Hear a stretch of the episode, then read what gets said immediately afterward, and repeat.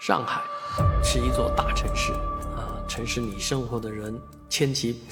百怪啊，各种各样。最近呢，有这么一个案子，让大家觉得这个确实是杀绝户啊，呃，让人愤懑不已。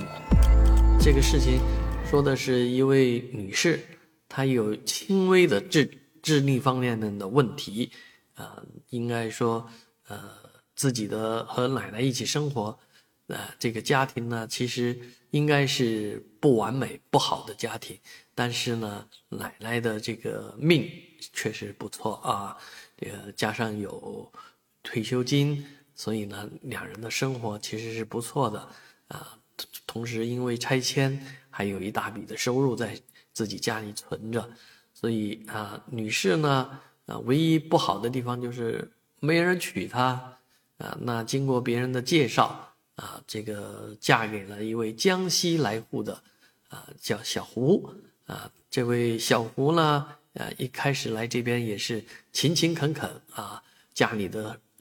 重活累活都是他做，毕竟这个家的支支柱啊啊，你想一个孤老太太，一个老太太，一个智力残疾的女性，肯定比不过一个大男子了。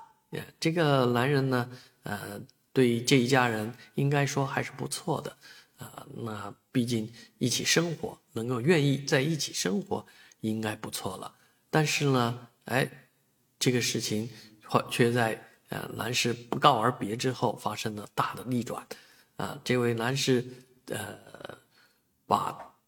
银行卡给调换了，这个里面有些事情可能说的不太清楚，但是他却把老奶奶当初存了合计有四百五十万人民币的一张银行卡调换了，以至于老奶奶一直认为自己手边守着的那张卡是真卡。事实上，呃，真卡已经被这位江西男子呢带走，啊，而且他通过这个细水长流的方式，一点一点的取钱，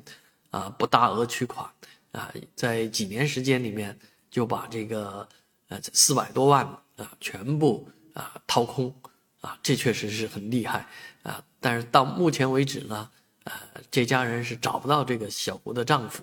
啊，而奶奶呢最近也去世了。